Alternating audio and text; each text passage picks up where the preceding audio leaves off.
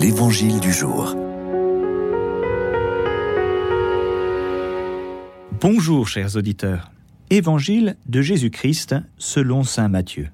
En ce temps-là, Jésus déclarait aux foules À qui vais-je comparer cette génération? Elle ressemble à des gamins assis sur les places qui en interpellent d'autres en disant Nous avons joué de la flûte et vous n'avez pas dansé. Nous avons chanté des lamentations et vous ne vous êtes pas frappé la poitrine.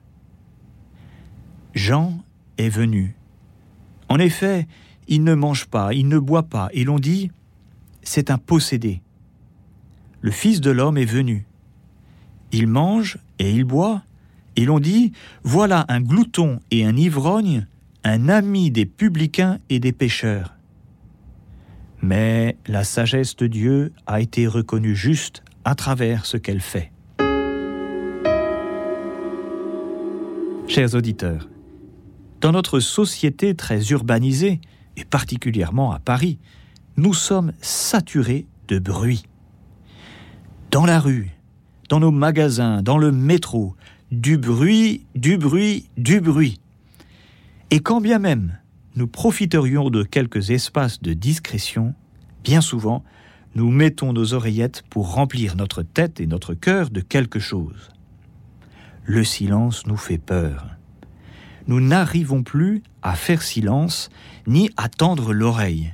Nous n'arrivons plus à vraiment écouter, à écouter le silence, à écouter la parole de notre voisin ou de notre voisine qui ne partage pas forcément notre opinion. Le manque d'espace intérieur conduit à l'isolement et l'isolement à la confrontation des uns contre les autres. En ce temps de l'Avent, nous sommes, à l'inverse, invités à la véritable écoute, celle qui vient du fond de l'âme, celle qui naît et qui engendre la prière. Écouter Dieu qui nous parle, c'est se rendre sensible à l'œuvre de la sagesse. Dieu agit en ce monde, non pas à la manière du monde dans la fureur et dans le bruit, mais selon sa nature propre, dans la paix de l'âme. Le prophète Isaïe rappelle dans la première lecture que Dieu nous guide sur le chemin où nous marchons.